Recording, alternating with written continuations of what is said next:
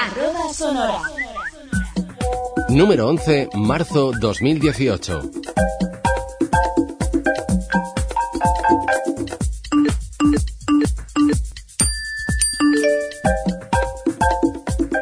Bienvenidos, bienvenidas. Aquí comienza una nueva edición de esta revista de tecnología, tiflotecnología, llamada arroba sonora. Ya con nuestro número 11, cuando llega la primavera, llegamos los chicos de arroba sonora cargados de contenidos, de buenas noticias y de unas pistas muy interesantes.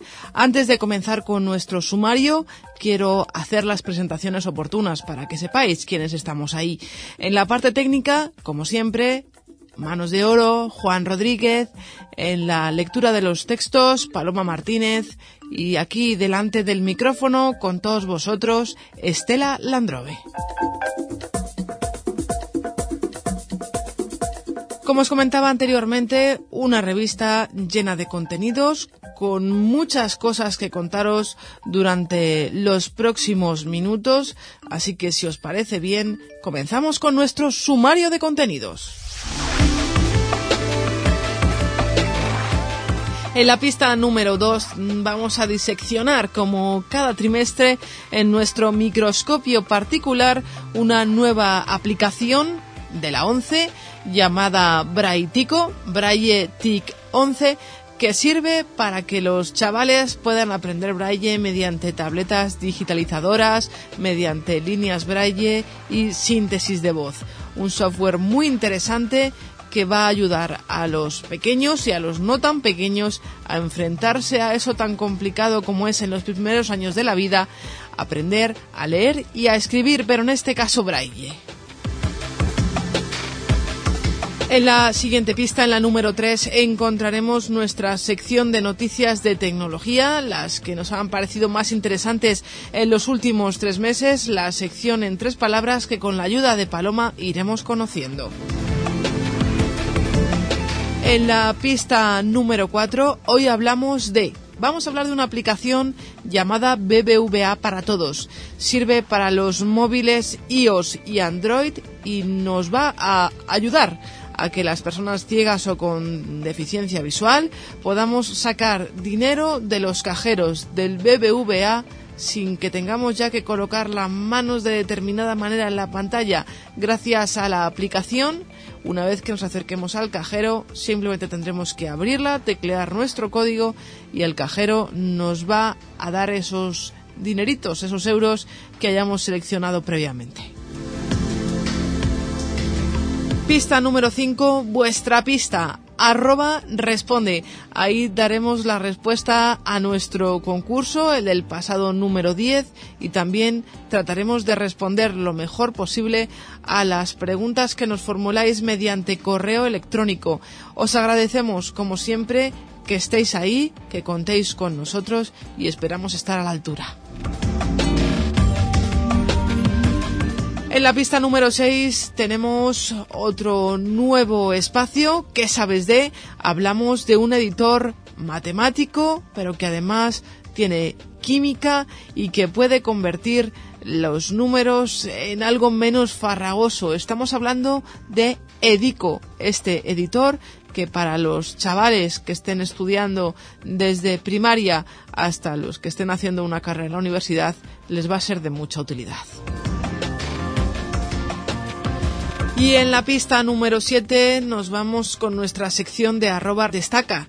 Ya que sabéis que en esta sección lo que tratamos es de acercaros a contenidos que si no son tan recientes, que a lo mejor llevan un tiempo ya eh, pues en el mercado pero que no conocéis, pues en esta ocasión nos vamos a acercar a una televisión, una Smart TV de la marca LG que también incorpora síntesis de voz.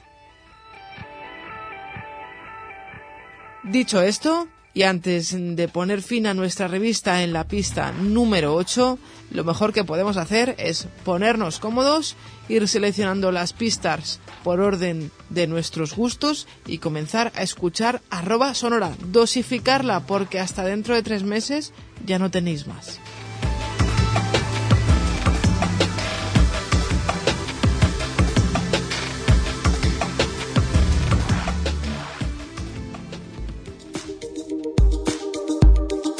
Al microscopio.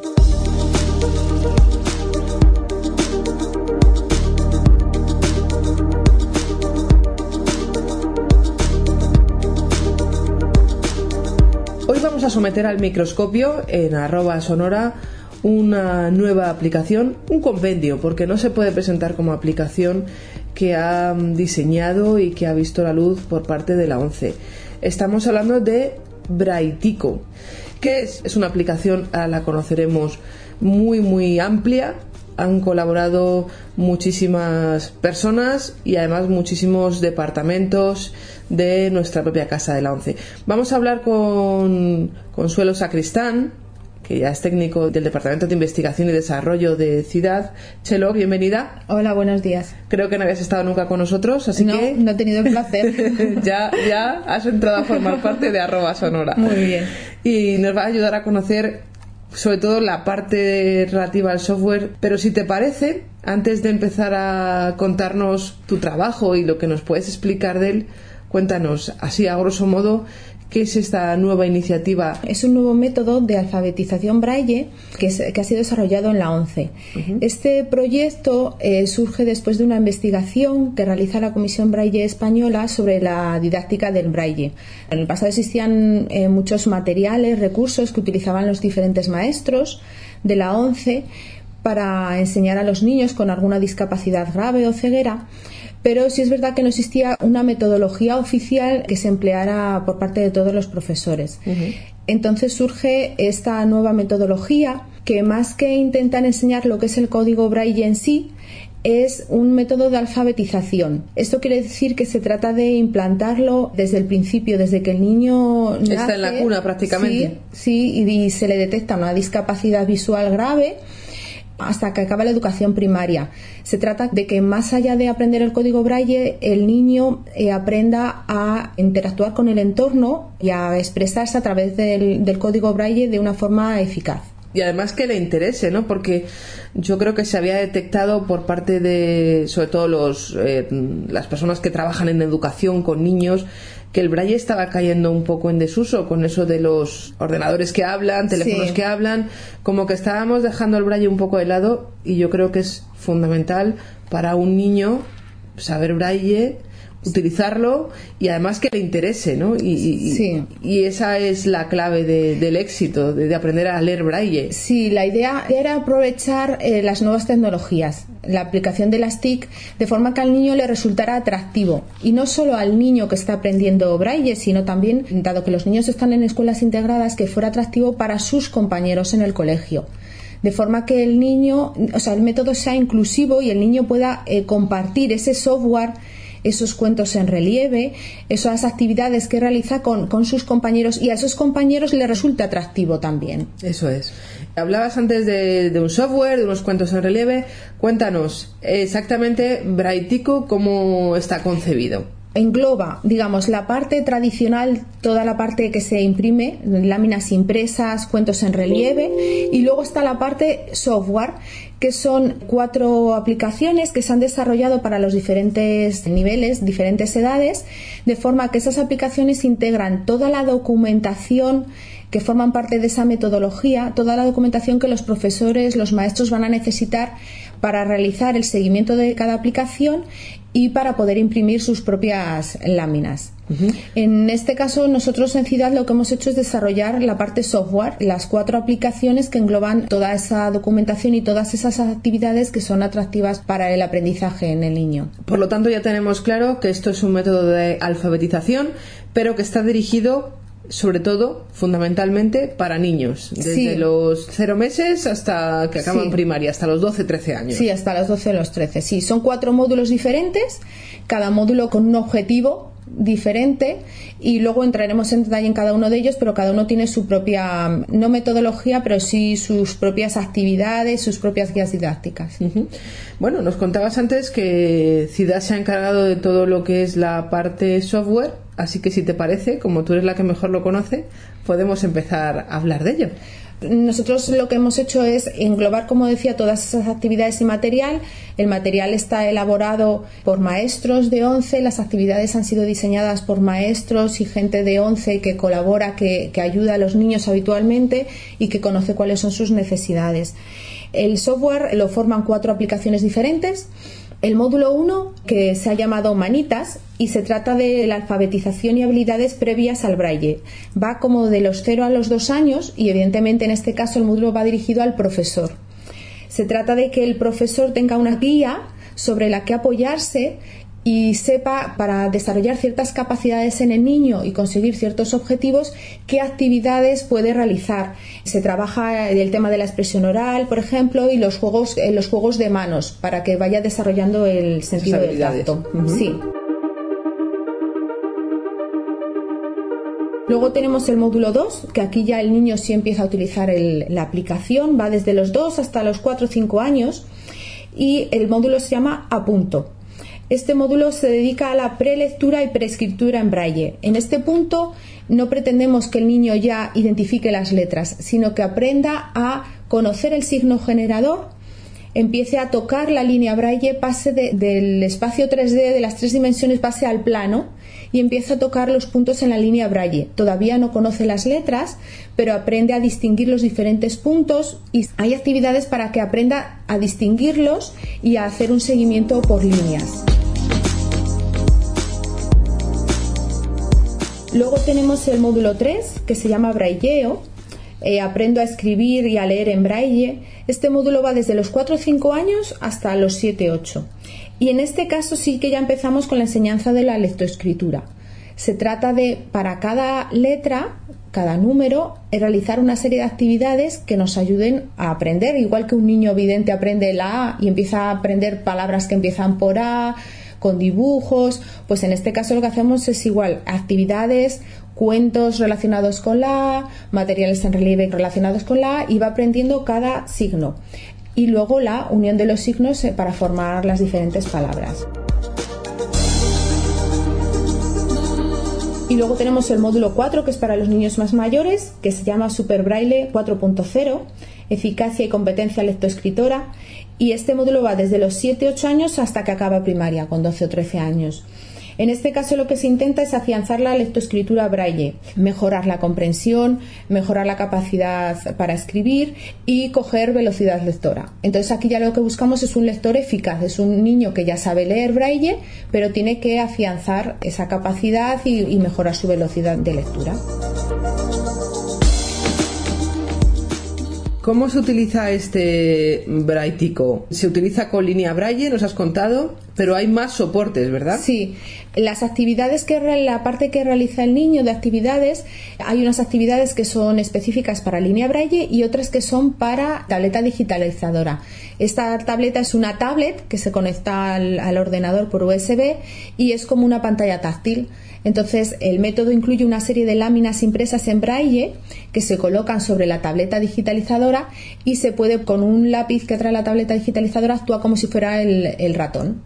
Todas estas actividades, por cierto, las puede realizar el niño vidente con ratón, con teclado y algo que me gustaría recalcar es que para intentar que este método fuera atractivo para niños con resto de visión y para niños también que ven Todas esas imágenes que se ha cuidado muchísimo en todos los módulos están diseñadas expresamente para este proyecto por una ilustradora y todos los audios que se utilizan se han intentado que se fueran muy atractivos para los niños para captar su atención y se han grabado en el SBO, en el Servicio Bibliográfico de la ONCE, con diferentes locutores. Todo siempre intentando que el método fuera lo más atractivo posible para captar la atención de los niños. O sea que, como decía yo antes, han intervenido un montón de departamentos. ha intervenido Educación, ha intervenido la Comisión Braille Española, ha intervenido CIDAD y ha intervenido también el servicio bibliográfico poniendo las voces y poniendo la técnica. Y, sí, y los materiales en relieve. Y los materiales en relieve. Por lo tanto, esto estamos hablando de un trabajo, de un compendio polivalente y que además, eh, con, un montón de personas trabajando en ella, leía yo, Chelo, que más de 20 maestros y, otros tantos técnicos, con lo que a ti te toca, y a los del, chicos del SBO también, han estado trabajando en este proyecto. O sea que el proyecto es ambicioso y los resultados hasta ahora están siendo muy positivos y eso que acabamos de empezar. Sí, porque el proyecto sigue en desarrollo. Esa es la idea también, ¿no? De que no sea un proyecto, que sea un proyecto cerrado, sino que sea un proyecto evolutivo. Sí, sí, estas aplicaciones contienen muchísimas actividades, se ha desarrollado una parte y se sigue desarrollando para ampliando porque se pretende pues que se estudien diferentes actividades, diferentes niveles, todos los signos, entonces hay mucho trabajo detrás que se ha hecho y todavía queda por hacer. ¿Te parece que para que los oyentes se hagan una idea de cómo serían las actividades que podemos encontrar en este Braitico escuchemos eh, pues algún audio o hagamos alguna práctica o sí mira podemos abrir el módulo 4 que es el módulo Super Braille 4.0 que es el que está dirigido a los niños de mayor edad. Todos los módulos vamos a abrirlo todos los módulos empiezan con una pequeña melodía al principio. Super Braille 4.0 Braitico Método Braille de la ONCE para la alfabetización y competencia lectoescritora. Esta portada es común a todos los módulos. Estamos en el módulo 4, Super Braille 4.0. En esta pantalla hay dos partes. En, cada pantalla eh, siempre hay un audio de introducción a la pantalla en la que al niño se le cuenta qué es lo que puede hacer.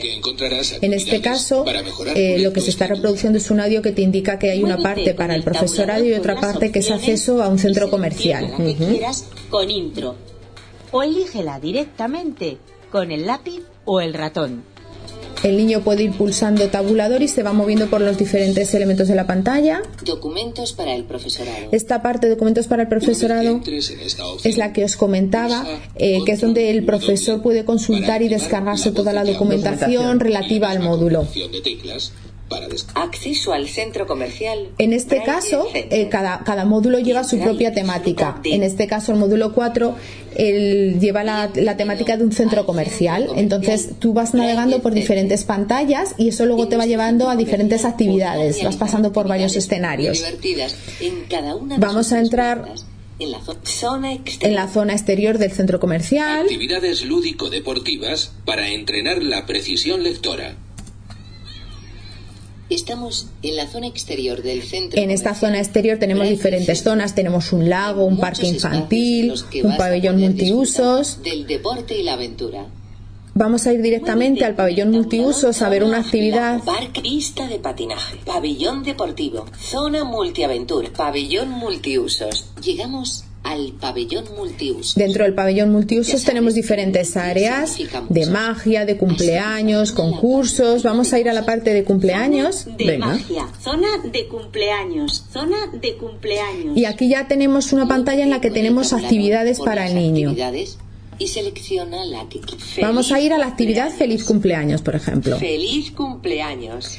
Todas las actividades tienen, eh, como os decía, pueden ser de línea braille, hechas con tableta digitalizadora o tener las dos opciones. En este caso la actividad tiene las dos opciones. Vamos a abrir la de línea braille. Nivel 2. Línea braille. Cuando entremos en la actividad vamos a escuchar directamente las instrucciones de lo que el niño tiene que hacer. Feliz cumpleaños. Vamos a preparar la merienda de tu cumpleaños. Ayúdame a hacer la lista de cosas que necesitamos comprar, pues sus sílabas se han desordenado. Lee las sílabas desordenadas y ordénalas, pinchando en los sensores de las letras iniciales de cada sílaba. Si aciertas, la palabra aparecerá bien escrita. Si cometes tres fallos, la palabra desaparecerá. Y lo intentaremos más tarde. Para leer la siguiente palabra desordenada, pulsa cualquiera de los sensores de la palabra correcta o pulsa Enter. En este caso, la actividad tiene una serie de palabras que forman parte de una lista de una fiesta de cumpleaños. Entonces el niño, como decía el audio, tiene que ir ordenando sílabas. En este caso el niño lo que está potenciando es la lectura y luego aparte la, claro, la comprensión y lo que tiene que ir es ordenando las sílabas.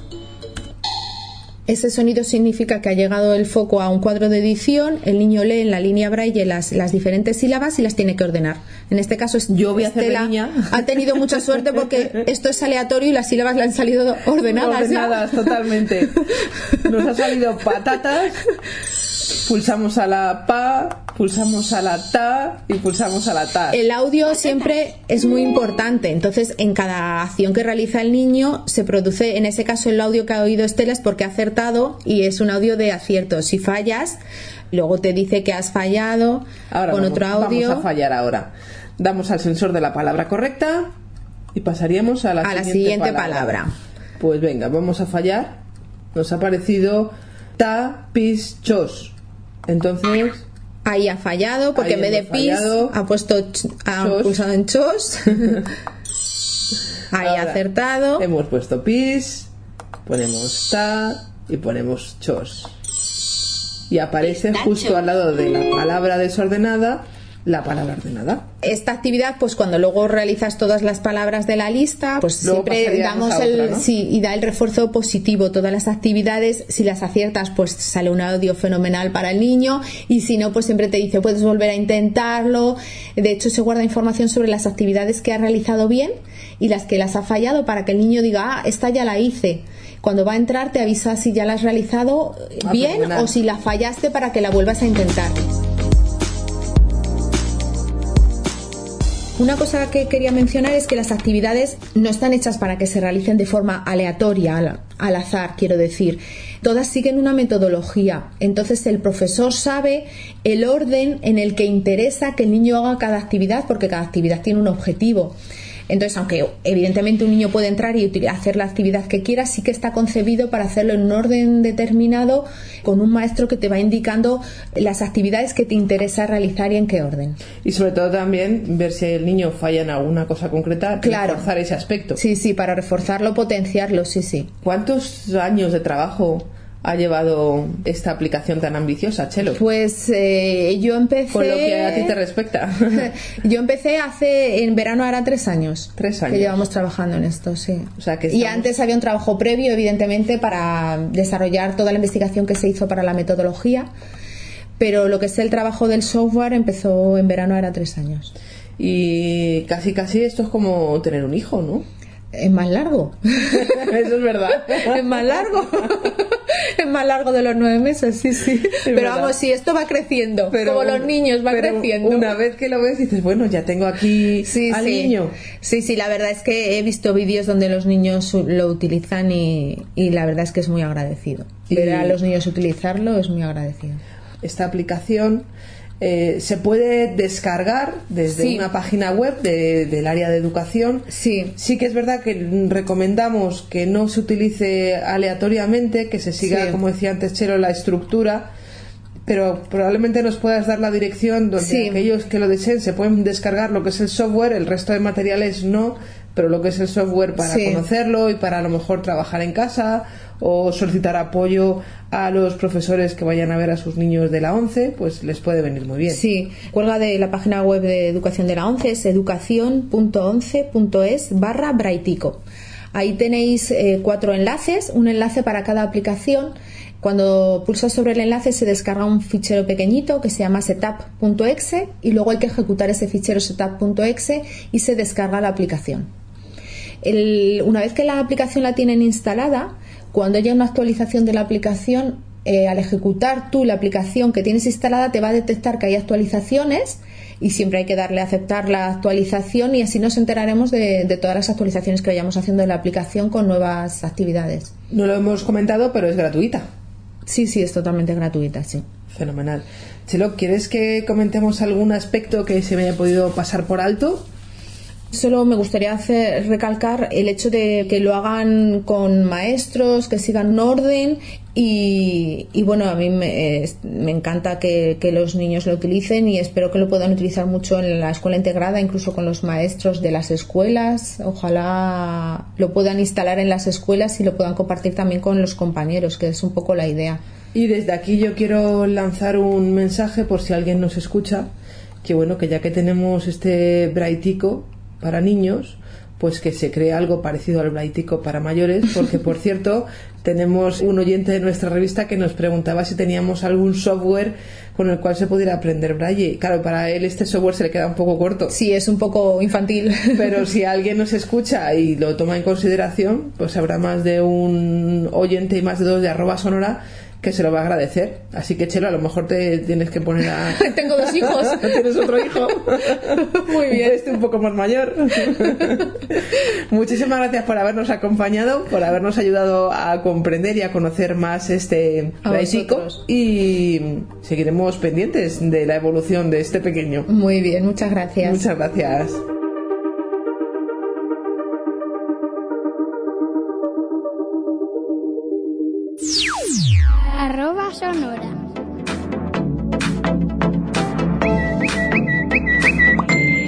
Tres palabras.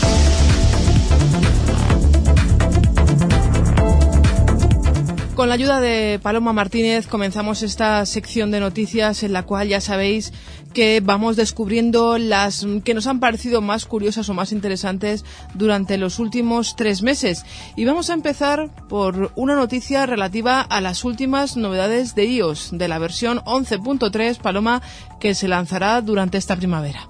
Envuelta en la polémica por la ralentización del rendimiento de los iPhone con baterías degradadas, Apple Inc. ha presentado las novedades principales que ofrecerá en la nueva actualización de iOS prevista para esta primavera cuya beta previa ya ha sido puesta a disposición de aquellos desarrolladores participantes en el programa para desarrolladores de iOS. En lo que respecta a las baterías, Apple no ha implementado las novedades previstas en su actual beta, las cuales se añadirán en una posterior versión beta. Aún así, lo que implementará es una función que permitirá a los usuarios conocer el estado de la batería de sus dispositivos y recibir recomendaciones de reparación en caso necesario para aquellos que cuenten con un iPhone 6 o modelo posterior. Además, para aquellos que cuenten con un iPhone 6, iPhone 6 Plus, iPhone SE, iPhone 6S, iPhone 6S Plus, iPhone 7 o iPhone 7 Plus, Apple tiene previsto que puedan tener la capacidad de ver si tiene la función de gestión de baterías activada, pudiendo en su caso desactivarla. Por lo demás, Apple traerá cuatro nuevos animojis a iPhone 10 y traerá una nueva versión de ARKit, la ARKit 1.5, que ahora puede reconocer e insertar objetos en superficies verticales, además de ser capaz de mapear superficies irregulares como las mesas circulares. Se mejora además la nitidez de la cámara en un 50% para ofrecer imágenes más definidas, siendo además compatible con el enfoque automático.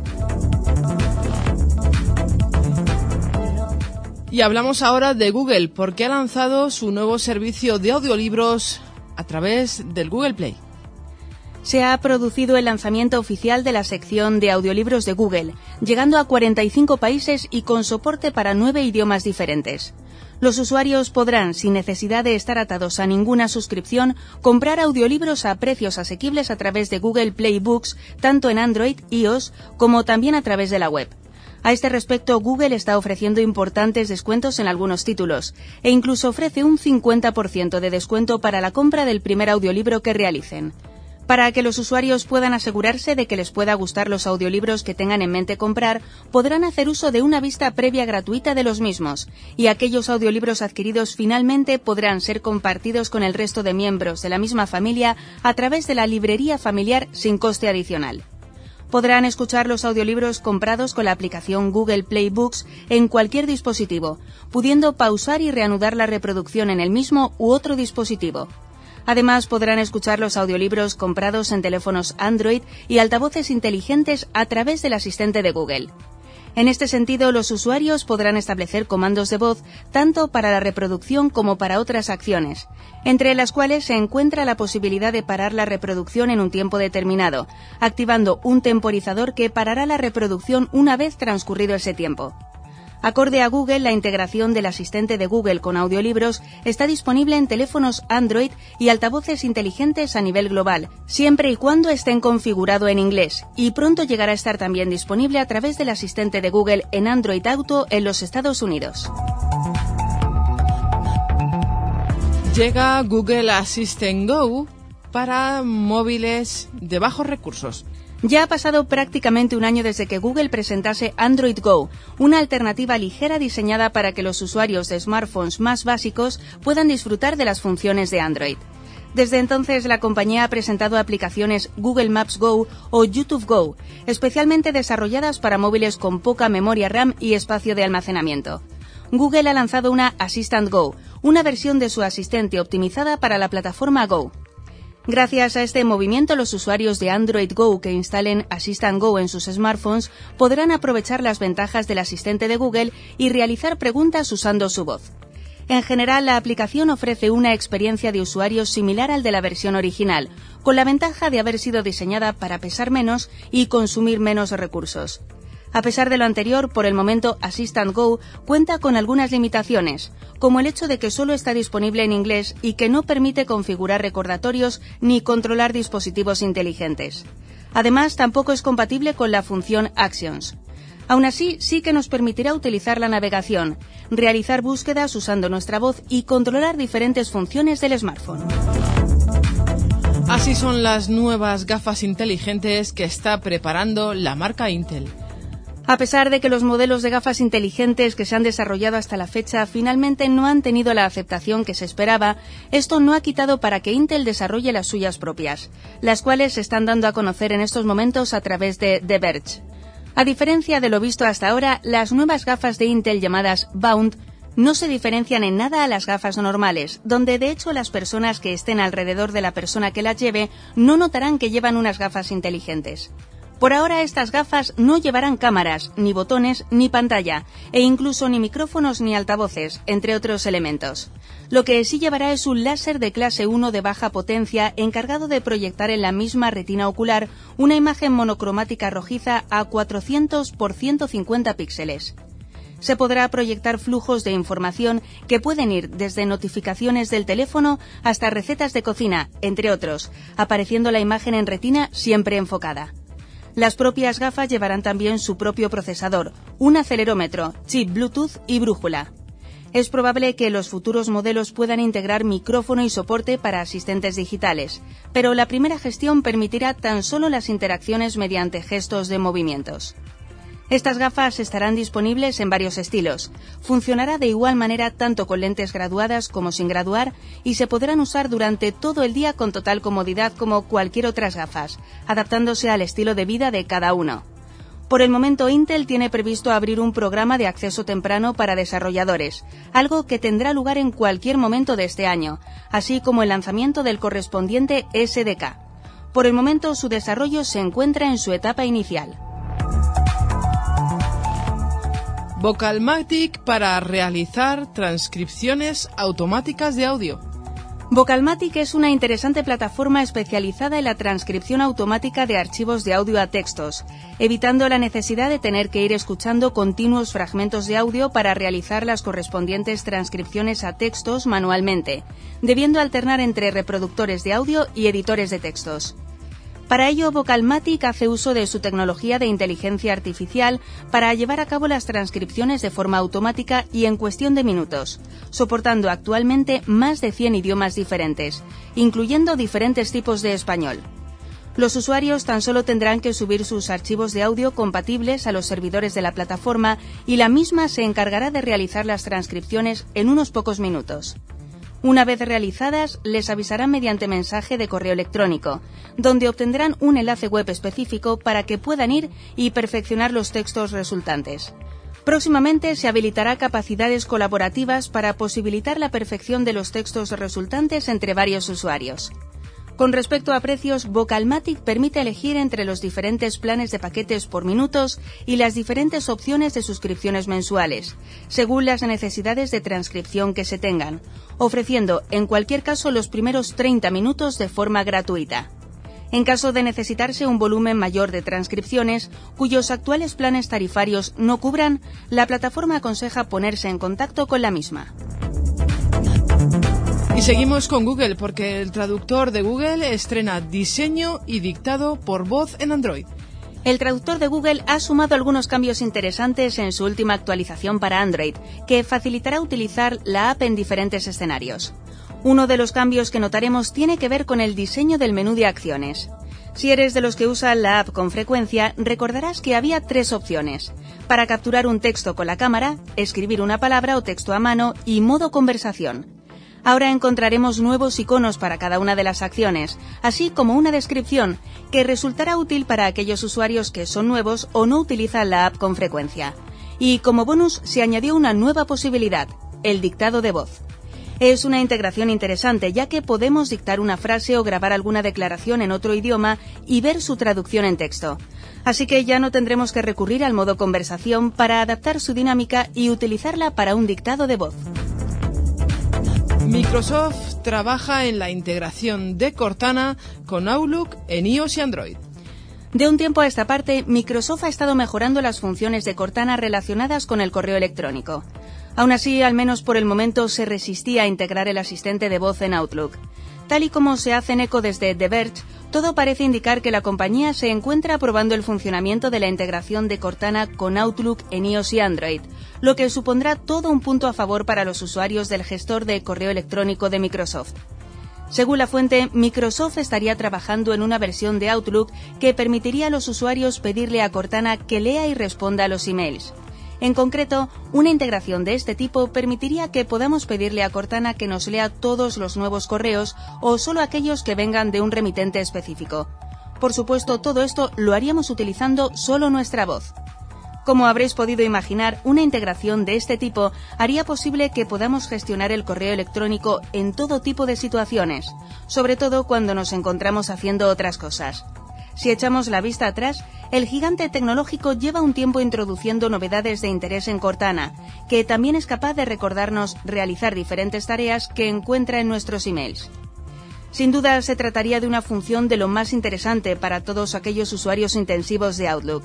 Aún así, es importante tener en cuenta que, según afirman desde la fuente, la función se encuentra todavía en fase de pruebas interna. Es decir, que Microsoft aún tendría que lanzar una versión beta de la misma antes de que se produzca el lanzamiento global oficial.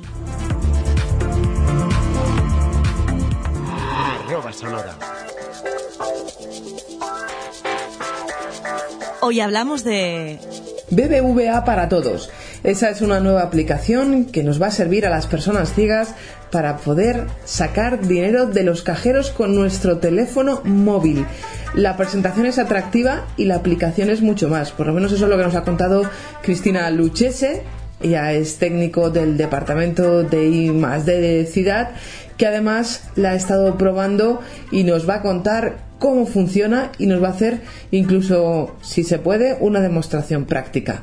Cristina, bienvenida otra vez. Hola, ¿qué tal?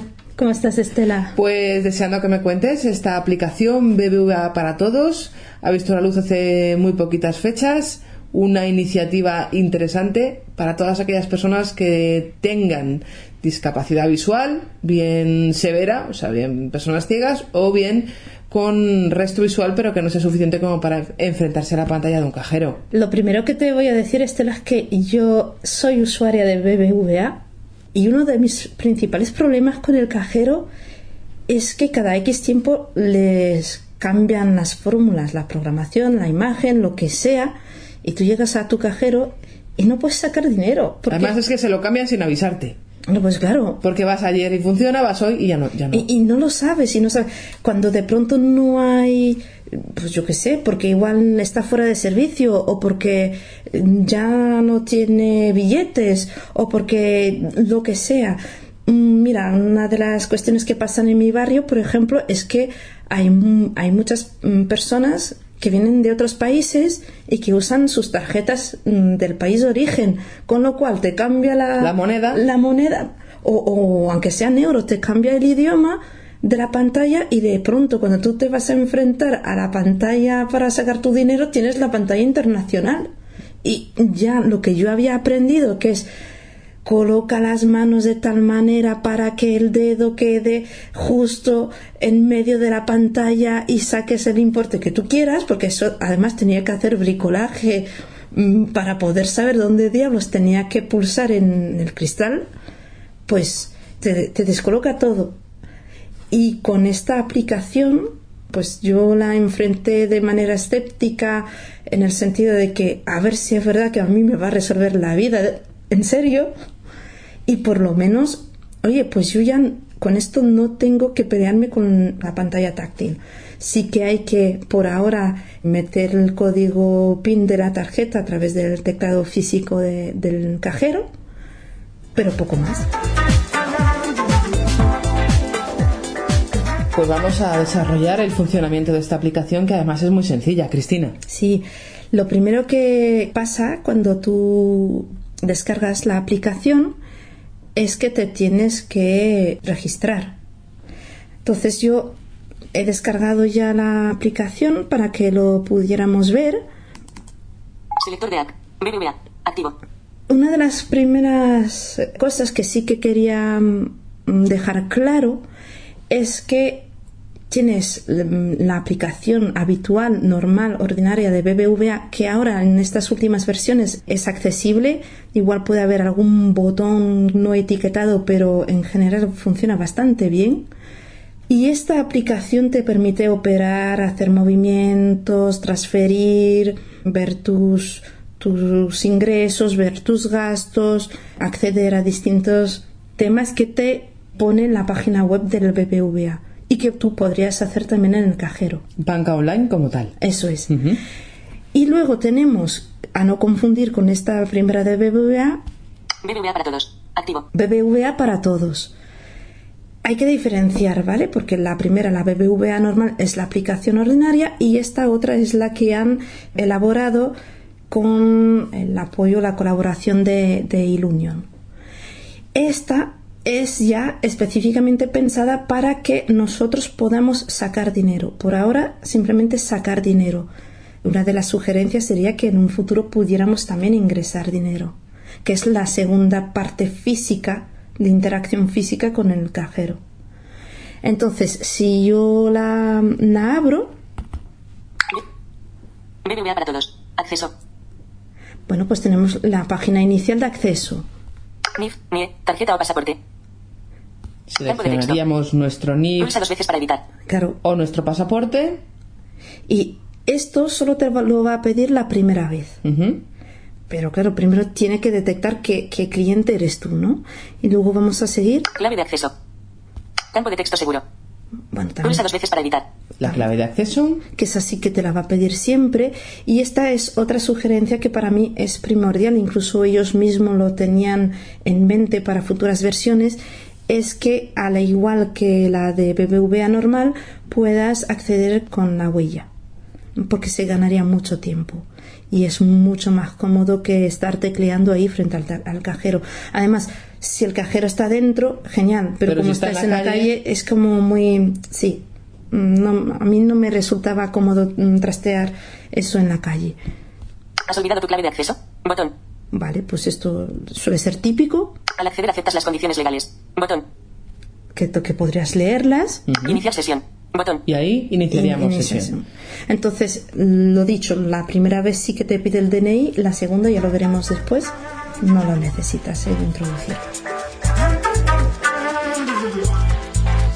Ya hemos introducido los datos que nos pedía la aplicación ¿Y ahora qué sucedería, Cristina? Vale, pues ahora nos vamos a poner en una situación real, ¿no? Tú tienes la aplicación ya registrada, pero la vas a abrir ahora porque vas a pedir, ahora vas a querer utilizar el cajero, ¿de acuerdo? BBVA para todos. Acceso. Tenemos otra vez esta página de acceso que cada vez que se cierra sesión es la que vas a ver. Buenos días, María Cristina. Y como puedes ver, ya me tiene detectada. Eso es. Ya no pide el DNI. ¿No eres María Cristina? Clave de acceso. Eso sí, la clave de acceso la tenemos que volver a introducir hasta que justamente tengamos eh, nuestra posibilidad de, uso de la huella. De activarlo con la huella. Hmm. Estableciendo conexión segura. Seleccione operación. Cabecera. Vale, pues perfecto. Ya ha entrado en lo que sería la pantalla inicial de la aplicación. Te dice de seleccionar una operación. Vamos a ver las que están disponibles. Ajustes. Botón. Reservar retirada de efectivo. Mi reserva activa. Usar cajero. Ir a la oficina más cercana. Llamar la atención al cliente. Cerrar sesión. y ya no hay más, ¿vale? Vemos que son pocos botones y muy concretos. Eso es. Y como puede ver, bien, bien indicado. Ajustes. Vamos, vamos a ir al ajuste, que es lo, lo primero que te interesa tener eh, definido para, para los usos futuros. Ajustes. Cabecera. Definir distancia máxima en búsqueda de oficinas. Actualmente, la distancia máxima es de un kilómetro. Botón. Una de las opciones que habéis oído en la pantalla inicial era la de buscar cajeros. Entonces aquí puedes definir si quieres más o menos distancia. Yo le voy a poner la máxima porque luego mm, ahí te da un listado de más o menos. O sea, si le dejas la mínima, pues igual después 50 metros más allá tienes uno y no te lo ha dicho porque, porque habías puesto solamente un kilómetro, ¿no? Mientras que le pones la distancia máxima, pues aparecen todo. Aparecen todo. Para mí te da más datos, pero para mí me viene bien. 5 kilómetros, 10 kilómetros. 10 kilómetros. Bueno, veo que aquí la de 10 kilómetros es la máxima. Seleccione para activar la ayuda extendida. Botón. Yo la voy a extender ahora para que eh, luego cuando veamos las opciones tengamos los datos, la ayuda, la definición. Seleccione para desactivar la ayuda extendida. Pero luego cuando uno ya conoce la aplicación no es necesario. Versión 1.0.0. Y poco más tenemos aquí. Seleccione operación. Cabecera. Desde este menú puede reservar dinero en un cajero, obtener indicaciones para ir a la oficina más cercana o llamar al servicio de atención al cliente. Esa es la ayuda extendida. Esta es la ayuda extendida que sobre la cabecera, ¿eh? ya te dice lo que hace la pantalla inicial. Reservar retirada de efectivo. Abre una pantalla para seleccionar la tarjeta de la que disponer el efectivo y posteriormente seleccionar la cantidad. Pues venga, vamos a verlo, Cristina. Bueno, pues una vez que hemos abierto la, la opción de, de seleccionar dinero, nos aparece esta ventana. Botón atrás. Seleccione la tarjeta. Cabecera. Seleccionar tarjeta. Cabecera. Tarjeta débito asterisco 6460 con un saldo de. Bueno, pues como puedes comprobar, esta ventana también es muy sencilla. Y aquí mm, yo solamente tengo designada una tarjeta. Pero si el cliente tiene varias, vería, eso es, las mostraría todas y habría que seleccionar. Entonces yo, en mi caso, la selección es sencilla. Seleccione el importe. Hemos entrado en la siguiente pantalla. 20 símbolo de euro. 50 símbolo de euro. 100 símbolo de euro. 200 símbolo de euro. 500 símbolo de euro. Otro importe. Pues no sé, teclamos otro importe si vemos la, la, pantalla que se abre. Campo, seleccione el importe. Introduzca la cantidad a retirar. Debe ser entre 20 símbolo de euro y 500 símbolo de euro. Solo se dispone de billetes de 20 símbolo de euro y 50 símbolo de euro. Campo de texto. Edición en curso. Palabra. Punto de inserción al principio. Reservar. Botón. Vale, y aquí ya, pues, no voy a poner 10 puesto que no, no hay. nos dejaría, pero podemos poner 40. 40, por ejemplo, que no es una... 4. Vale. Contarte que aquí la, el teclado de los números aparece como cuando llamas por teléfono. Vale. No todo seguido, digamos, sino en columnas. Eso es. Campo de texto. Edición en curso. 40. Reservar. Botón. Vale, pues le voy a dar a reservar. Reservar. ¿Desea reservar la retirada de 40 símbolo de euro débito de la tarjeta tarjeta débito asterisco 6460? Pues le voy a decir que sí. Confirmar. Botón. Y si no, tendrías que cancelar, ¿no? Cancelar. Botón. Uh -huh. Vale, pues confirmar. Confirmar. Botón. Reservando 40 símbolo de euro de la tarjeta tarjeta débito asterisco 6460 débito. Operación completada con éxito. Diríjase al cajero más cercano para realizar la retirada de dinero. No olvide abrir la aplicación en su dispositivo una vez esté delante del cajero para recibir instrucciones sobre su manejo. Él ya ha hecho la reserva de esos 40 euros, que ahora hay que hacer la parte más difícil, que es moverse uno a sí mismo para ir al cajero. Y luego ya, pues, eh, volver a abrir la aplicación es que por mucho que la deje abierta, después de un tiempo de inactividad, se cierra la, se sesión. Cierra la sesión por motivos de seguridad. ¿Tenemos un plazo, Cristina, de la reserva del dinero? Es decir, ¿lo puedes tener ahí reservado durante 72 horas, por ejemplo? Pues mira, yo 72 horas no he probado, 24 sí. Y lo tenía. Y, y lo tenía. Uh -huh. Mira, además me, me parece algo, es, es un detalle, ¿no? Pero hasta dónde han mimado la aplicación. Vuelvo a, hacer el flick. Operación completada con éxito. Cara sonriente. Imagen. En este caso Ahí tenemos un emoticono hasta hasta que nos sonríe. Eso por... es, hasta el gráfico, en este caso la han etiquetado correctamente y nos aparece pues lo típico que vemos en otras aplicaciones, que te dice gráfico y ya está. Recuerde abrir de nuevo la aplicación cuando llegue al cajero y seleccionar la opción usar cajero. Vale, vemos que nos repite en la pantalla todo lo que nos ha indicado de forma automática. Entendido. Botón. Y además nos pide que lo entendamos bien, ¿eh? Yo que confirmemos. Seleccione operación. Cabecera.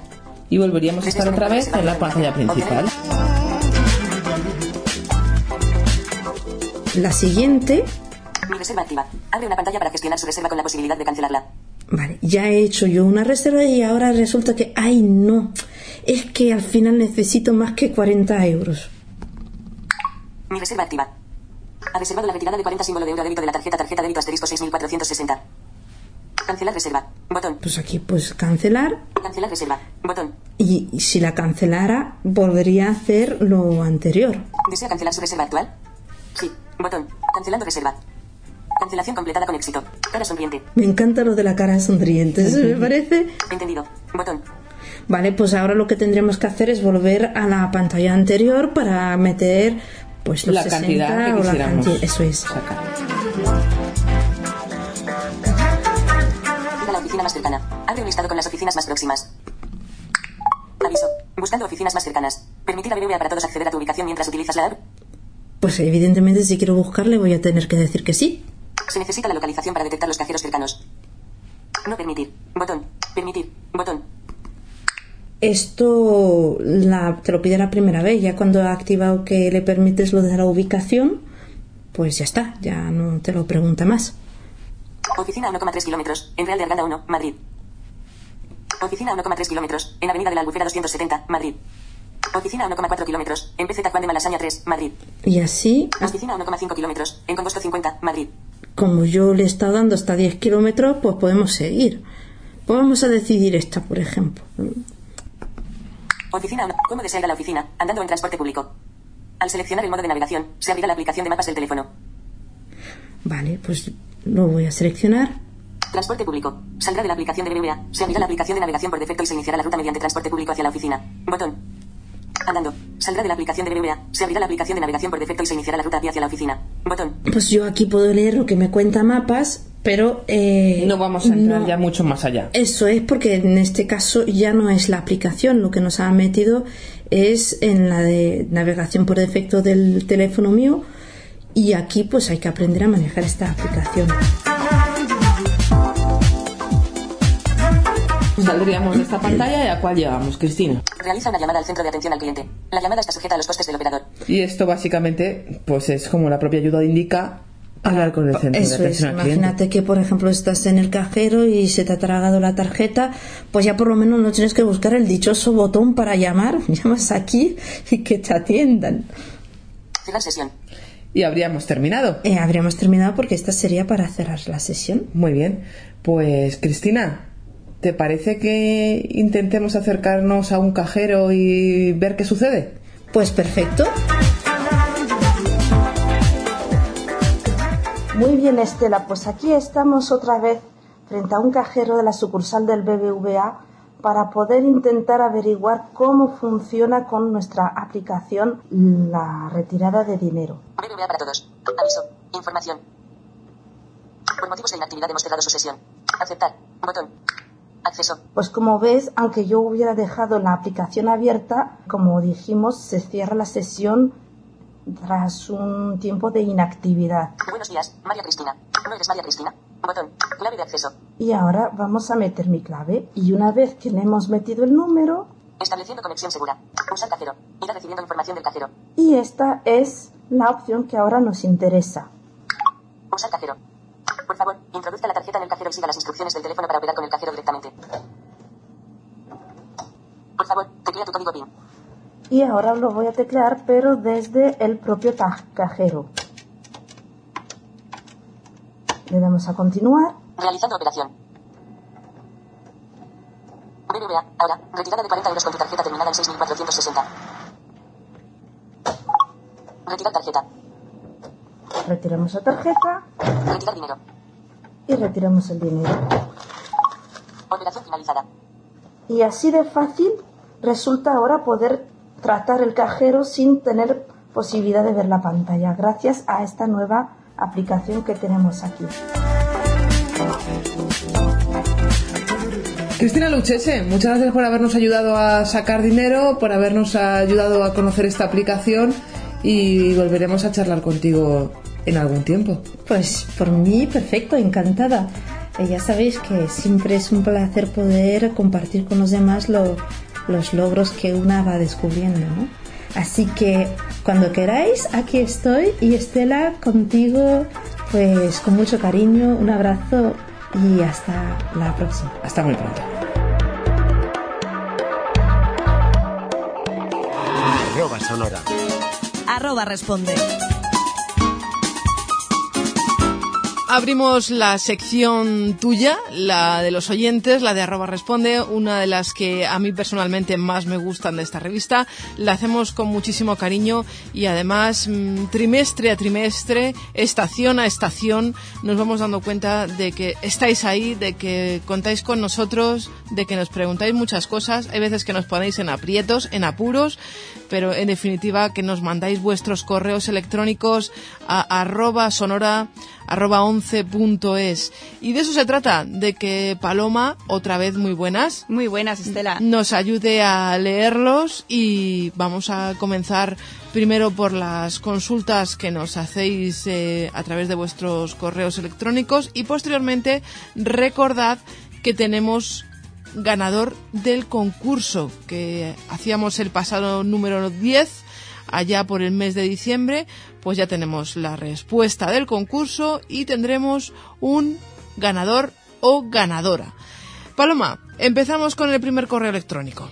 Comenzamos con María Ángeles Romero López de Baeza, en Jaén. Dice que en el próximo número de arroba sonora le gustaría que habláramos de los aires acondicionados y si en ciudad se les puede poner algo para que sean accesibles para las personas con discapacidad visual.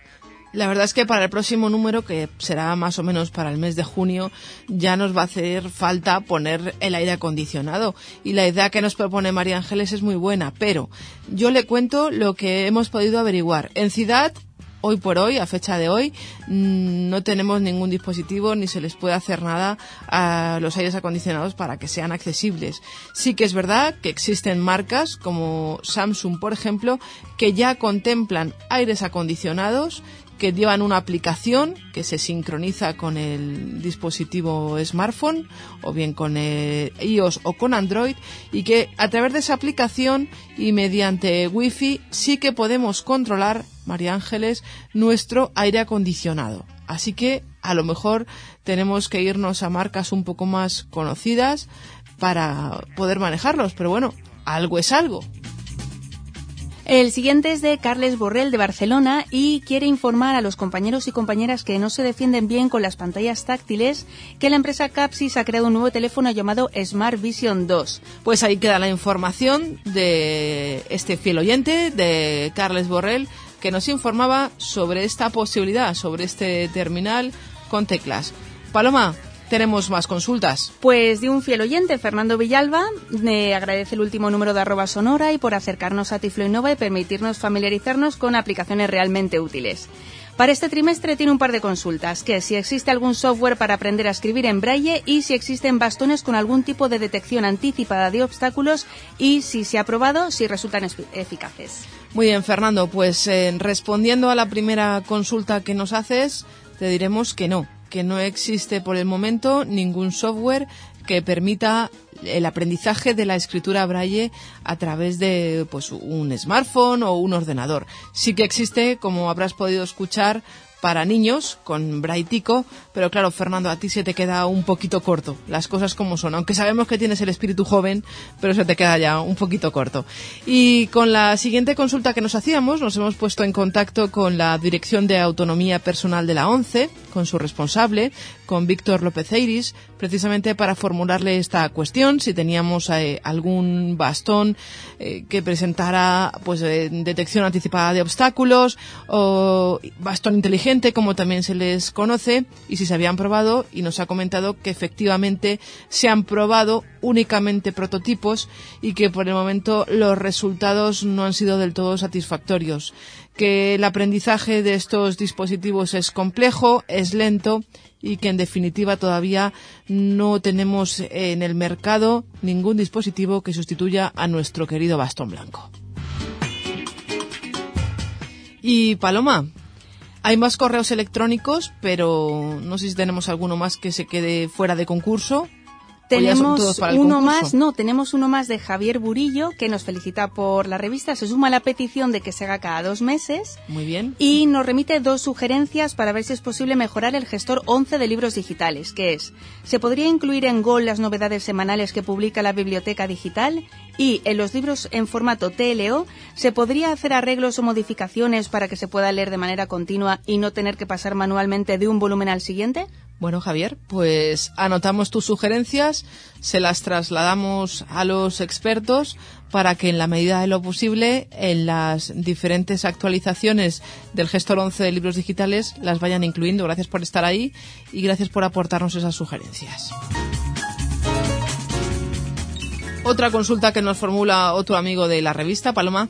Alberto Lorenzo nos dice que es una persona ciega que vive en una casa rural de un pueblo de la Sierra Madrileña con pocos servicios. Tiene la parada de autobús a 1.200 metros de su casa y cada vez que tiene que ir a Madrid tiene que pedirle ayuda a su hermana que vive lejos de su casa y le gustaría ir en autobús solo de forma segura. Por este motivo nos pregunta si conocemos alguna aplicación móvil GPS que permita moverse en espacios abiertos a través de sonidos 3D para lograr independencia y autonomía. Bueno, existen diversas eh, aplicaciones GPS Hace poquito, en el número anterior, hablábamos de una aplicación que se llama Navilens, que precisamente trata de eso, ¿no? De moverse por espacios seguros a través de sonidos 3D. Y luego también tenemos una aplicación para moverse en el transporte público. No sé si será lo que Alberto necesita o si la conocerá, que se llama Movit, que ahí le puede poner el punto de destino, el punto de inicio y la aplicación le va diciendo las paradas de autobús que tiene por delante, eh, si tiene algún trasbordo, si tiene alguna estación de metro cercana, en fin, que le puede echar una mano para que poquito a poquito vaya aumentando su movilidad y sobre todo su independencia para cuando quiera bajar a Madrid. Alberto, muchas gracias. Y tenemos más oyentes que nos escriben y nos cuentan y nos exponen sus dudas. Paco Sánchez nos escribe para preguntarnos qué tal es la accesibilidad del smartwatch de Samsung, concretamente el Samsung Gear S3. Dice que sé que esta última versión de reloj inteligente de la firma coreana está adaptada para personas invidentes y deficientes visuales, pero no sé hasta qué punto será bueno y completo su funcionamiento. Además, bueno, Paco nos hace un poco de spam, como él dice, hablando de su humildísimo canal de podcast, en el cual, en sesiones que no se van más allá de los 15 minutos, hablo expresando mi opinión y sensaciones de diversos temas como sociedad, política, servicios sociales, deporte, tecnología, medios de comunicación y actualidad. El canal se llama Pasancor, ediciones particulares y podemos encontrarlo y suscribirnos, si es de nuestro agrado, en iBox, YouTube y Speaker. Bueno, mm, Paco, pues agradecerte tu correo electrónico. No hemos podido averiguar hasta qué punto es accesible este reloj que nos preguntas, pero no lo hemos echado en el olvido. Intentaremos darte respuesta en nuestro próximo número de arroba sonora. Y también animarte con esa iniciativa, con ese podcast del que nos hablas y lo escucharemos y es más, si te apetece, pues charlaremos contigo aquí en arroba sonora para que nos cuentes, bueno, nos hables de tu podcast, te, te, hagas un poquito de publicidad, que todos nos lo merecemos, y nos cuentes que vamos a poder escuchar en ese espacio de no más de 15 minutos. Ya sabéis que nos gusta contar con oyentes emprendedores. Si alguno de vosotros tenéis un canal de YouTube, tenéis un podcast como Paco o cualquier otra cosa, Aquí en arroba sonora estamos abiertos a que nos lo contéis y a hablar con vosotros. Sabéis que os podéis poner en contacto con nosotros a través del correo electrónico arroba sonora arroba 11.es. Bueno, pues ahora ha llegado el momento ese que todos estabais esperando de la respuesta al concurso que hacíamos en el número 10 de nuestra revista. Preguntábamos, ¿cómo se llama la aplicación que se puede instalar en los iPhone para visualizar las eh, películas online que están en el Club 11. Hacíamos esa consulta y el premio era ni más ni menos que un lector Leo, un lector de etiquetas que es muy útil, la verdad. Y hemos recibido montonazo de correos que os agradecemos muchísimo, me repito una vez más, porque nos hacéis sentir muy, pero que muy confortables. Paloma, vamos a ir leyéndolos poco a poco. Comenzamos con David Domínguez, que dice que la respuesta a la pregunta del concurso es Audesk Mobile. Más respuestas. Armando Castellanos García nos dice que el dispositivo para ver películas se llama Apolo. Bueno, ya hemos tenido uno que ha acertado y uno que ha fallado. Fernando Villalba también participa y nos dice que su respuesta es Apolo. Vale, ya vamos dos a uno, ¿eh? Me parece a mí que Fernando y Armando van bien encaminados. Nacho Ortiz de Murúa nos dice también que la respuesta es Apolo. Más. A ver, eh, Miguel Ángel Lorenzo también nos dice que se llama Apolo. Vale, vas tú, no te voy diciendo más, más, más, porque si no es un poco Yo te voy pasando. Tú vas... Fernando Martínez nos dice también que la respuesta es eh, Apolo. Alfredo Barragán también dice que la aplicación se llama Apolo. José Lundain dice que la respuesta es Apolo. Además nos felicita también por, por la revista. Bien, gracias José. Antonio Ruiz también dice que al concurso el nombre de la aplicación se llama Apolo. Gracias Antonio por seguir ahí. Ramón García también coincide con la aplicación de Apolo. Un saludo a nuestro sufridor oyente. José Manuel Ayala Vejines también dice que la respuesta es Apolo. Bien. Carlos García Santos también nos dice que la respuesta se llama Apolo. Bueno, como habéis podido averiguar, efectivamente todos eh, los correos electrónicos que hacían mención a la aplicación Apolo han acertado. Así que, Paloma, vamos a, para no leer todos los correos, porque, bueno, pues quizás se os haga un poquito largo, vamos a leer todos los amigos que nos han escrito y que han dicho Apolo. Pues lo han dicho Arturo Fernández, Mario L. López, Manuel Villanueva, Raúl Zingerzeta, Ramón Fau, José Matos, Patricia Muñoz, José María Ortiz, Juana Llora, Isidro Vilaseca y Doriolete. Muy bien, y tenemos eh, un par de correitos que tenemos que comentar un par de cosas. Tenemos a Gregorio, a Gregorio Armas, Paloma. Gregorio nos dice que la aplicación se llama Audes Mobile también. Pues tenemos otro amigo, David, que también citaba esta aplicación. No, no es Audes Mobile. Chicos, tenéis que estar un poco más atentos, ¿eh? No precipitaros en las respuestas. La respuesta, como os hemos dicho, era Apolo. Tenemos algún oyente que nos hace alguna petición, que hablemos de la aplicación de eltiempo.es, que la comparemos con la aplicación del tiempo de iOS y tenemos eh, más preguntas que nos hacéis, pero que no podemos darle ya cabida porque se nos queda fuera de tiempo esta sección y tampoco podemos tener media revista. Y mira que nos gustaría. Si os parece, agradeciendo a todos la participación, como siempre, gracias por esos 30 correos electrónicos, cifra récord que hemos recibido para el número 11 de arroba sonora. Para el número 12 por lo menos los mismos, ¿eh? Vamos a dar, si te parece, el resultado de nuestro sorteo. Hemos metido todos los nombres en una bolsita, hemos elegido una mano inocente y dinos quién ha sido el ganador o ganadora. Un redoble de tambores, por favor, Juan. Pues el afortunado ha sido Alfredo Barragán. Alfredo. Bien, pues nos pondremos en contacto contigo para que nos facilites tus datos y enviarte este lector Leo que te va a hacer la vida un poquito más fácil. Gracias a todos, os esperamos con vuestros correos para el próximo número y recordad arroba sonora arroba once punto es.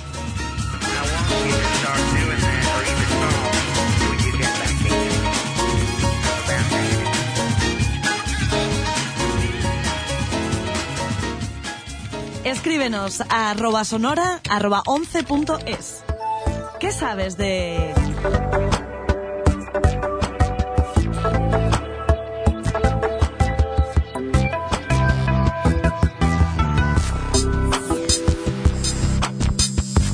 Y en esta pista de arroba sonora vamos a conocer un editor braille muy novedoso que muchos seguramente de vosotros habéis oído hablar de él. Estamos hablando de Edico y otros muchos, si no lo conocéis, pues hoy tenéis la oportunidad de que Antonio Bermúdez, que es técnico del departamento de I+D de CIDAD, que ya ha estado con nosotros en más ocasiones, os lo cuente. Antonio, bienvenido.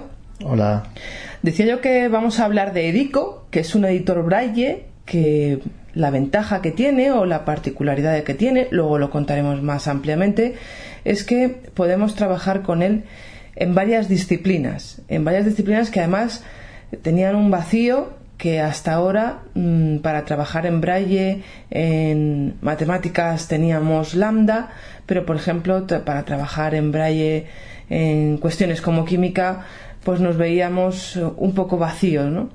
y para aquellos que no conozcan Edico lo mejor que podemos hacer Antonio en primer lugar es presentar el proyecto que nos cuentes quién lo está haciendo, quién estáis trabajando en él y presentárnoslo básicamente para que ya nos vaya sonando porque estoy convencida que de aquí a muy poco tiempo va a ser un producto que todos vamos a conocer ampliamente. Edico es un desarrollo para equipos Windows que estamos desarrollando en colaboración con la Universidad Complutense de Madrid bajo la supervisión técnica del CIDAD y también con la colaboración para la definición de requisitos y supervisión del desarrollo de la Dirección de Educación y la Comisión Braille Española. Una de las referencias que hemos tomado como punto de partida es Landa, lógicamente, pues es la herramienta que ya se estaba utilizando y queríamos incorporar un poco toda la funcionalidad que Landa ofrece y evolucionarlo.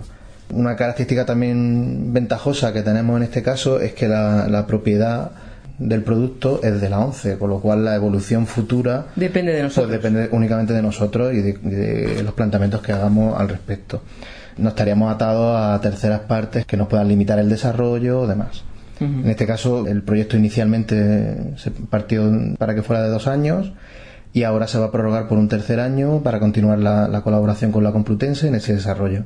Dos años que ya han, ya han dos pasado, años que Antonio. están a punto de cumplirse, sí, sí, estamos a punto de cumplirlo y esa prórroga de un año ya está autorizada y bueno, seguiremos trabajando con la Complutense.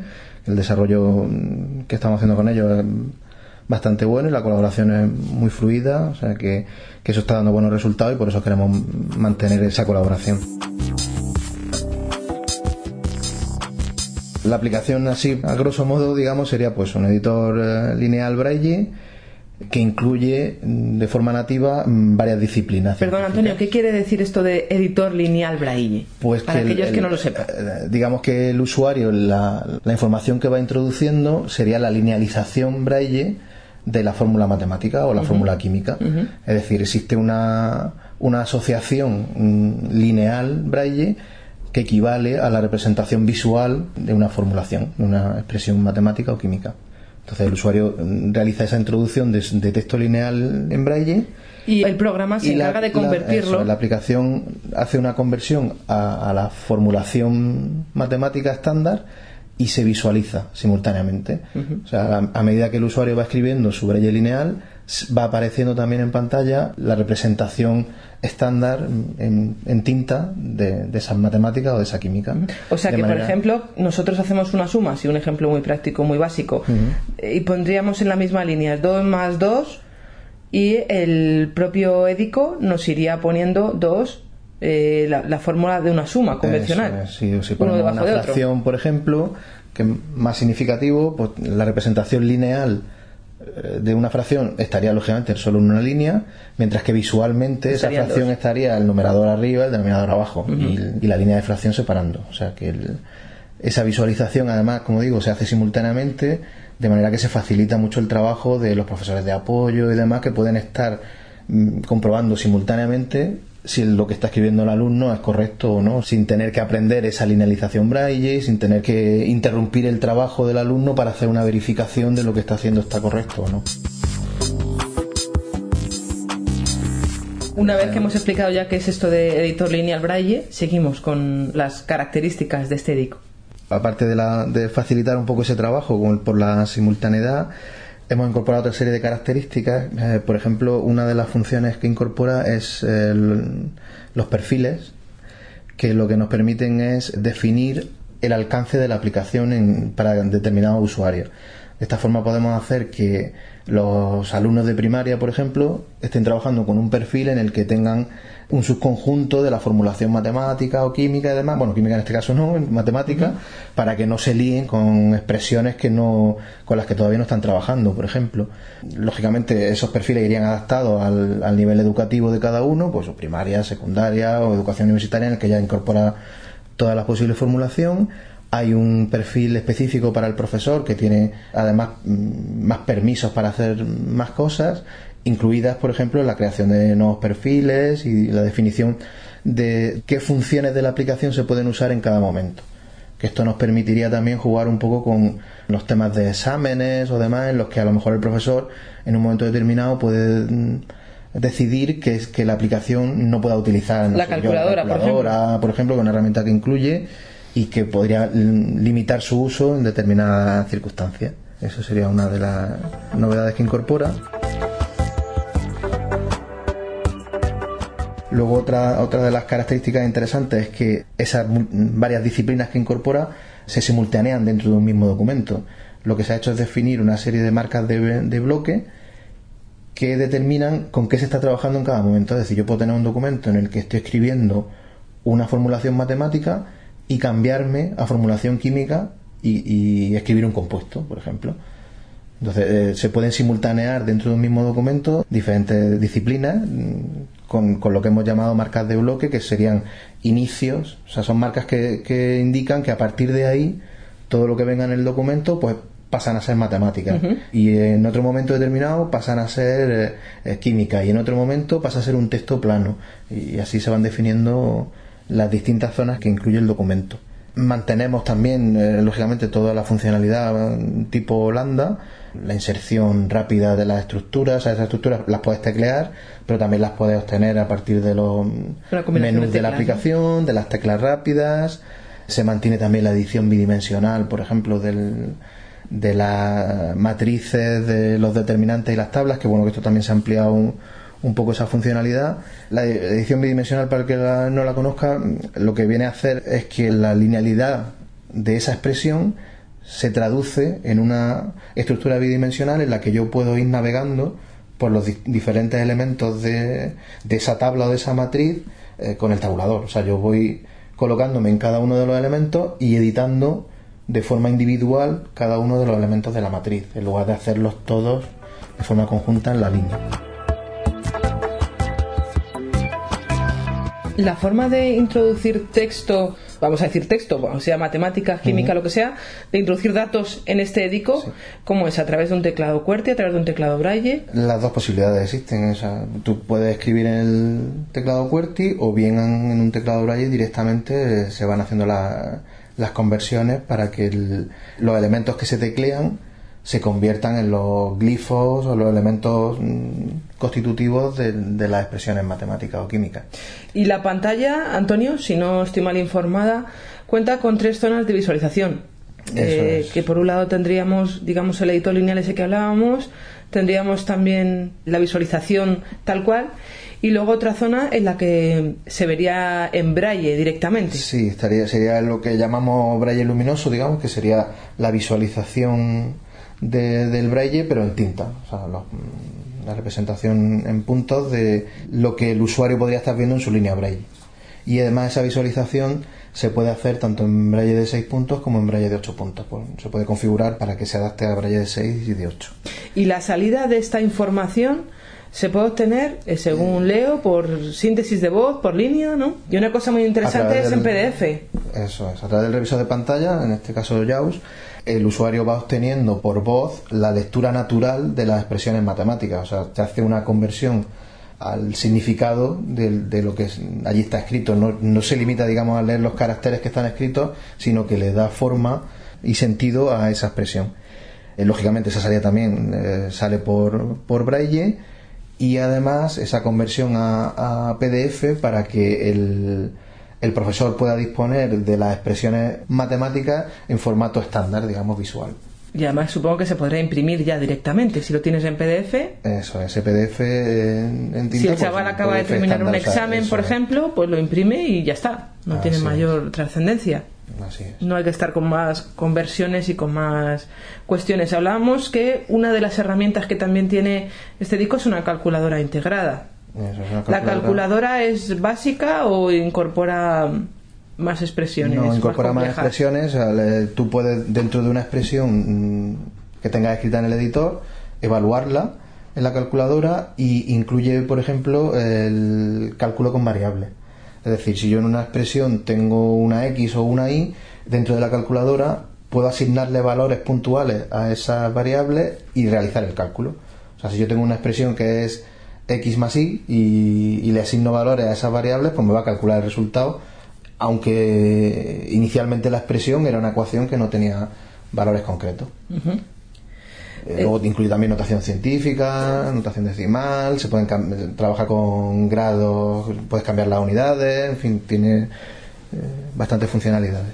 Hombre, lo que decíamos al principio, ¿no? Estamos hablando de dos años de duro trabajo, que dos años día a día dan para mucho, y mm, por lo que nos cuentas, Antonio, y al ético que nos acercas, lo hace muy atractivo para todas aquellas personas que sean de ciencias. Bien, es verdad que yo soy yo soy de letras y todo esto me suena un poco a chino, ¿no? pero pero sí que es verdad que es un terreno que hay que cubrir y que había que cubrir porque los chavales en matemáticas y en química y en todo lo que tiene que ver con ciencias pues se quedaban un poco cortos, ¿no? Sí, sobre todo importante lo que comentaba yo al principio, que estábamos un poco en un atasco y, y con esta aplicación vamos a salir de ese atasco y sobre todo de cara a futuro nos abre muchas puertas porque lógicamente esta es una primera versión la que vamos a sacar en breve tiene mucha funcionalidad por lo que hablamos porque son dos años de trabajo porque ya partíamos de un de una base sólida y lógicamente mm, pues, incluye muchas cosas, pero va a incluir más. Es decir, seguiremos trabajando en el tema. Hemos comentado que se ha prorrogado un año la colaboración con, con la Complutense, pero después de eso seguiremos trabajando desde Ciudad para que siga evolucionando. Es decir, hemos abierto un poco un camino que nos va a permitir disponer de una herramienta cada vez más completa. Eso yo creo que sí que es muy positivo. Interesante también que se puede trabajar con archivos, por ejemplo, que tengamos hechos de lambda anteriormente, se puede trabajar en este DICO. Sí, porque hemos incorporado una importación de documentos de lambda para, lógicamente, el usuario que ya tenía sus documentos trabajados previamente con lambda los pueda incorporar a esta aplicación sin perder esa información. Hay otra cosa que no hemos comentado, otra funcionalidad también interesante, novedosa, que son las, las estructuras didácticas. Que, ah, interesante.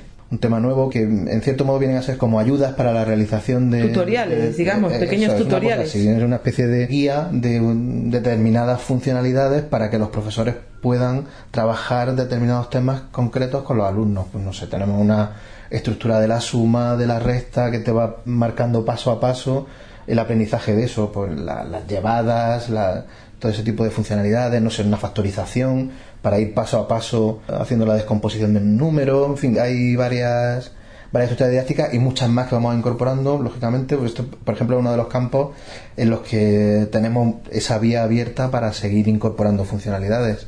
Pues no sé, en la química, por ejemplo, mm, disponemos de la tabla periódica que tiene muchísima información de todos los elementos químicos, todo ese tipo de funcionalidades.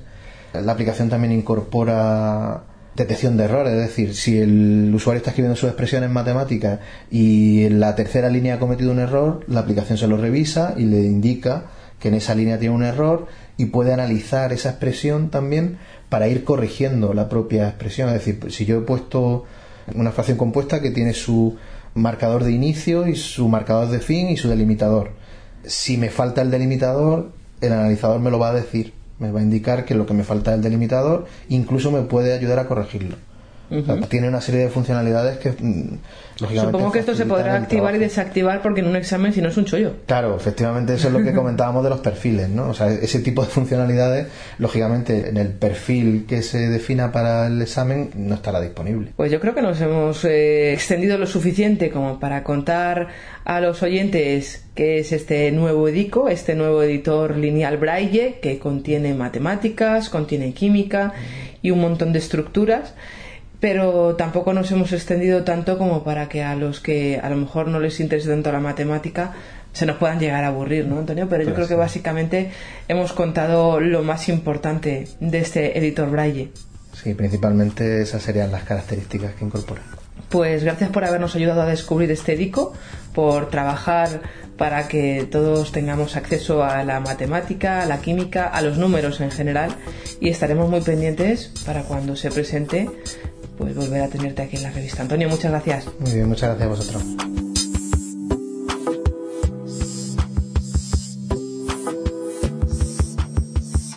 Escríbenos a arroba sonora arroba 11.es. Arroba destaca.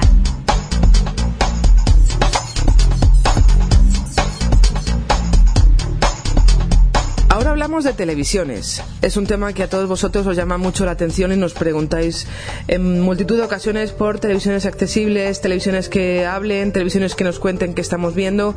Pues bien, en Ciudad tenemos eh, una de esas televisiones.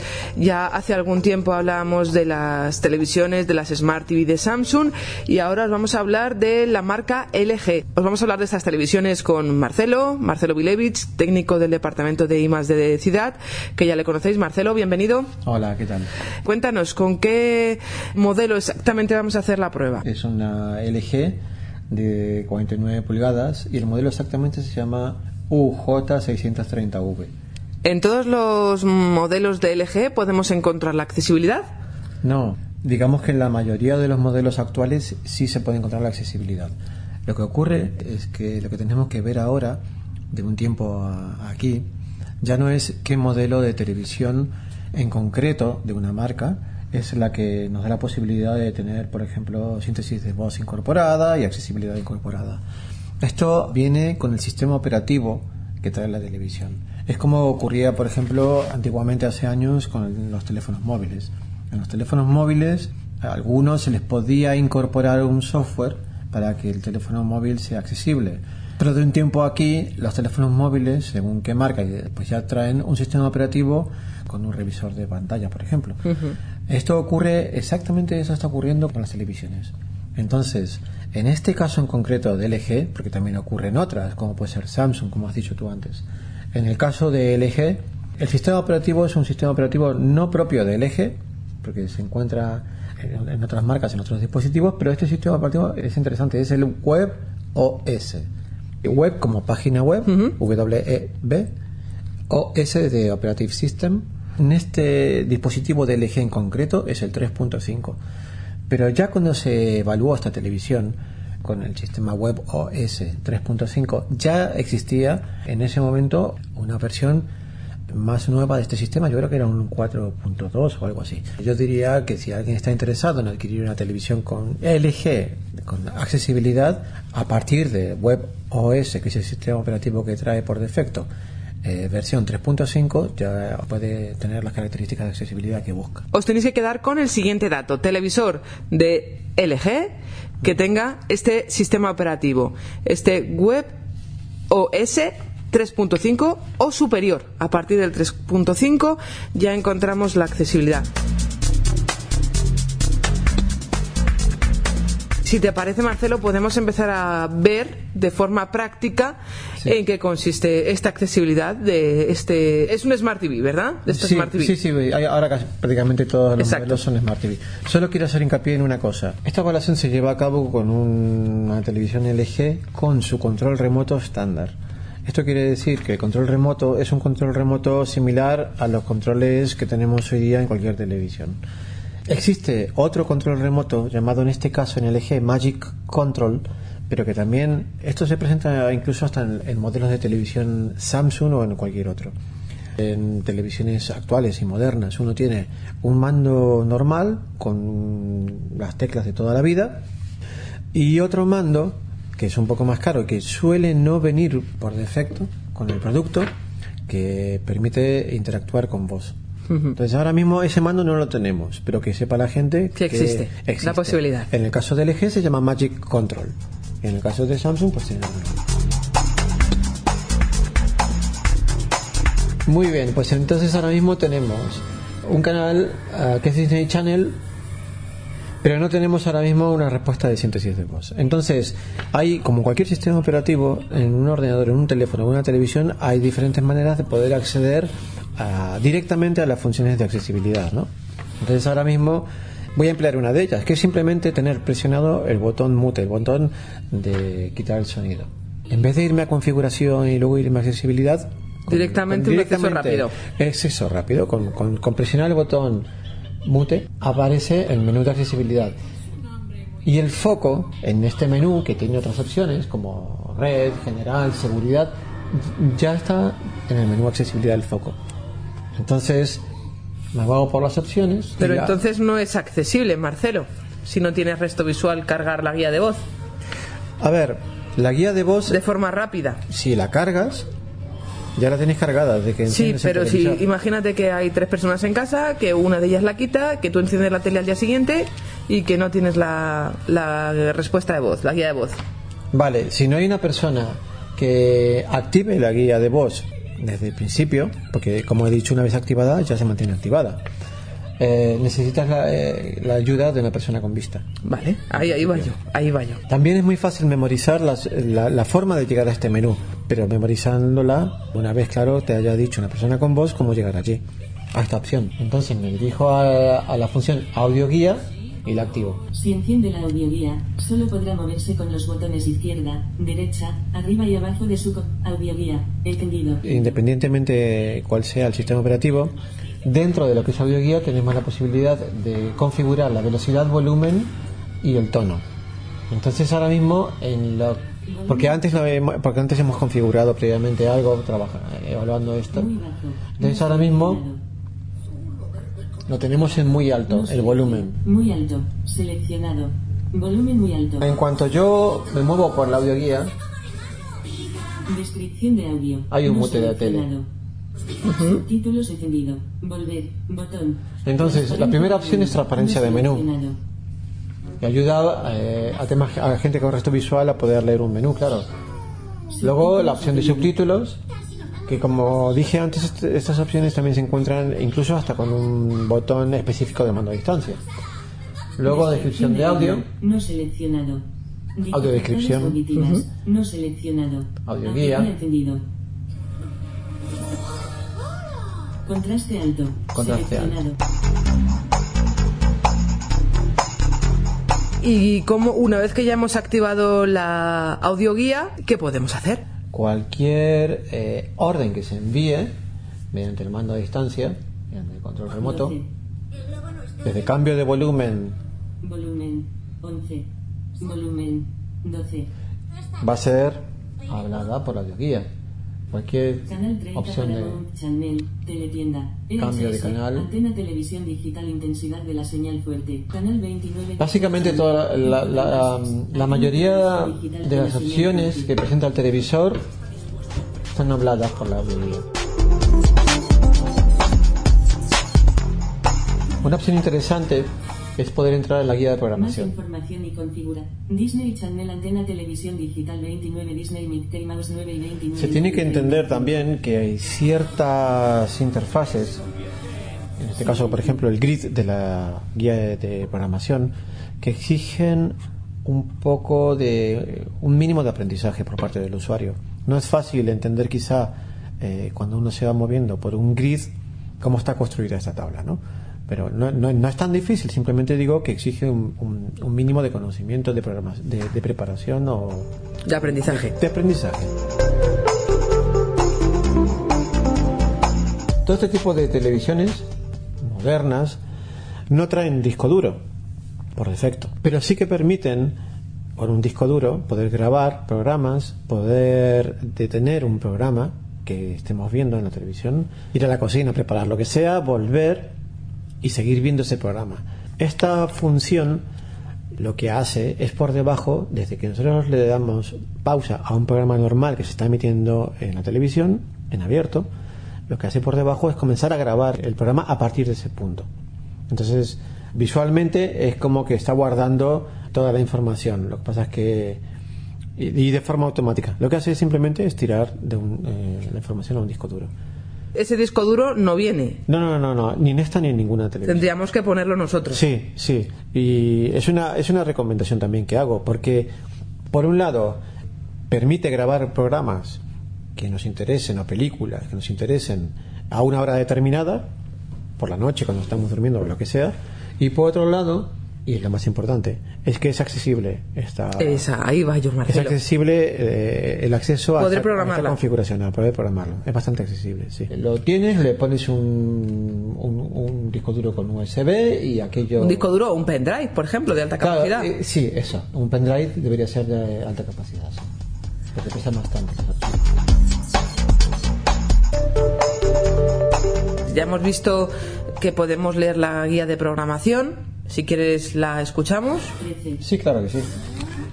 Disney Channel Antena Televisión Digital 29 Disney Mickey Mouse 9 y 29 9 y 35 Paramount Channel Antena Televisión Digital 30 Teletienda EHS 8.10 y 30 Lo... Vemos que empieza a las 8 y que termina a las 10, ¿verdad? Sí, pero lo que quiero decir es que lo primero que dice cuando muevo la- el cursor abajo Es o el arriba canal. es el canal. Entonces, bueno, pues uno sabe que la primera información es el canal y luego es el programa que están emitiendo en este momento y así.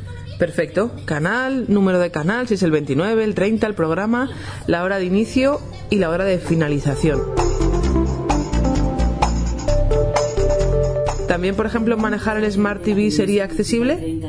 Hay algunos problemas respecto al tema de, mm, de la accesibilidad eh, que plantean no esta, sino la mayoría de estas televisiones. En este caso en particular de LG, es que nos hemos encontrado con, con que alguna vez de forma puntual, de forma puntual quiero destacar, nos hemos, nos hemos encontrado con algún menú en inglés. O que la síntesis lo lee en inglés. Y cuando ha leído perfectamente todo el resto de información de la televisión, intuyo que es algo que se le ha escapado a los, a los, a los programadores. Porque vemos que lee perfectamente, que lee perfectamente el texto en pantalla, que lee todas las opciones de interfaz. Y otro problema que nos encontramos en la mayoría de las Smart TV que tienen la, la posibilidad de síntesis de voz es que en las opciones que vienen añadidas, como por ejemplo la televisión de Amazon, la televisión de Netflix o la televisión de HBO lo que sea, ahí nos encontramos con que lo que hace, entrando a través de Internet, es acceder a una interfaz propia de ese producto. O sea, que, ese, que esa interfaz no es accesible. Quiero decir con esto que mm, no hay un trabajo realizado por la propia por los desarrolladores en este caso del LG para adecuar la interfaz de las aplicaciones a las cuales podemos acceder desde el televisor para que sean accesibles las interfaces. Pero, Marcelo, en cuanto a accesibilidad, ¿tú cómo la catalogarías? Después de haber trabajado en proyectos en los que se añadía, eh, junto con Inteco, por ejemplo, eh, en proyectos en los que se añadía la accesibilidad de una manera, mm, bueno, de forma manual, ¿no? En un modelo determinado, con un software determinado, ver que ahora mismo eh, de fábrica salen televisores con esta calidad visual, con esta calidad de audio y que tengan una síntesis incorporada y que se pueda acceder a la mayoría de los controles de la televisión, bueno, yo diría casi, a casi todos los controles de la televisión, de configuración, de canales, de volumen e incluso hasta grabar, nosotros estamos muy contentos ¿no? de, ver esta respuesta del mercado. Además hubo mucho trabajo a nivel europeo con los fabricantes. Ahora bien, es una pena sí no poder eh, acceder a, a las aplicaciones que además están tan de moda eh, y que te brindan la posibilidad previo Pago. previo pago dándose de alta eh, a acceder a todas a todas estas cosas. ¿Recomendarías la televisión, Marcelo, a alguien que se quiere comprar una y que ahora mismo no tiene ninguna tele accesible y, y está dudando entre comprarse una tele que presente posibilidad de poder ponerle una audioguía o no? Bueno, de, de ejecutar la audioguía, ¿no? Que ya tiene incorporada. Sí, sí, sí, sí, yo lo recomiendo, pero, pero vamos, a todo el mundo. Se lo recomiendo tanto a gente con algún problema visual como a todo al resto de, de- de público. Muy bien, Marcelo. Pues yo creo que a grandes rasgos hemos comentado cómo funciona esta audioguía. No nos vamos a poner a programar la tele, sabemos que se puede y fundamentalmente hemos conocido, nos has acercado a cómo funciona de forma muy rápida esta tele de LG que recomiendas a todos aquellos que quieran cambiarse de tele, que además se pueden encontrar y recordarles que siempre tienen que buscar televisiones que tengan el sistema operativo web OS a partir de la versión 3.5. Marcelo, muchas gracias. Bueno, muchas gracias a ti.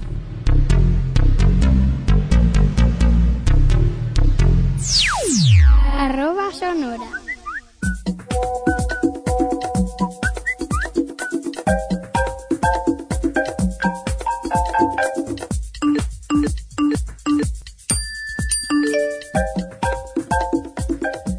Y bueno, como dice la canción, todo lo que empieza tiene un final. Y hasta aquí ha llegado este número 11 de arroba sonora. Antes de despedirme, me gustaría daros las gracias una vez más unas gracias muy especiales a todos nuestros oyentes de arroba sonora. Y vosotros diréis, bueno, qué, pesadita está Estela este número con las gracias. Bueno, pues no, os tengo que dar las gracias porque nos han comunicado a todos que somos la revista más escuchada y más descargada. Por lo tanto, os tenemos que agradecer todo esto que nos escuchéis, que nos descarguéis, porque al fin y al cabo, gracias a vosotros, seguimos aquí. Si no, probablemente ya no estaríamos. Animaros a que sigáis con estas buenas prácticas, a que sigáis escuchándonos y a que nos escribáis, que ya sabéis que nos gusta mucho. Recibid un saludo muy cordial de Juan Rodríguez en la técnica, de Paloma Martínez en la ayuda de la lectura de textos y de Estela Landrove, que estuvo aquí delante del micrófono así como de todos los que han hecho posible este número 11 de arroba sonora. Muchas gracias y hasta el verano.